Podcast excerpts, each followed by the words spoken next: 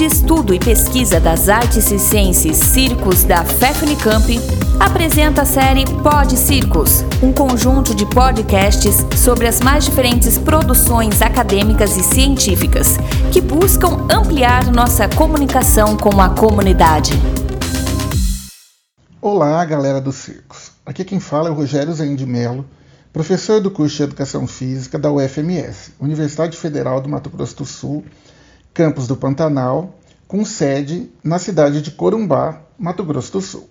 Sou professor de Educação Física formado pela Unesp em Rio Claro, mestre em Educação Física pela USP e doutor em Educação pela PUC-Rio. Eu vou falar um pouquinho sobre o artigo que eu escrevi junto com os professores Carlo Golim e David Riso, chamado A Influência das Atividades Circenses na Formação de Professores de Educação Física, um estudo a partir de projetos de extensão. Essa pesquisa foi publicada na revista COCAR no final do ano de 2019.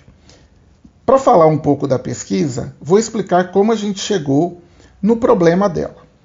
Desde que eu estou aqui em Corumbá, a partir do ano de 2010, eu venho trabalhando com as atividades circense, ora em pesquisa, ora em extensão. E passado quase 10 anos da minha chegada, eu tinha uma curiosidade de saber se e como os projetos de extensão impactaram na formação dos professores de educação física. Assim nasce a pesquisa que deu origem ao artigo, que teve como objetivo de analisar os contributos dos projetos de extensão que tiveram as atividades circenses como tema central na formação dos professores de educação física na Universidade Federal do Mato Grosso do Sul, do campus do Pantanal, no período entre 2008 e 2018. Foi feito um estudo de natureza qualitativa com características de pesquisa descritiva no qual nós realizamos entrevistas com roteiro semi-estruturado para coletar os dados. Participaram da pesquisa cinco professores que eram ex-participantes das ações de extensão desenvolvidas no campus. No texto, para que a gente pudesse garantir o sigilo deles, utilizamos o nome de praticantes de atividade ciência de acordo com a modalidade que eles mais gostavam de fazer.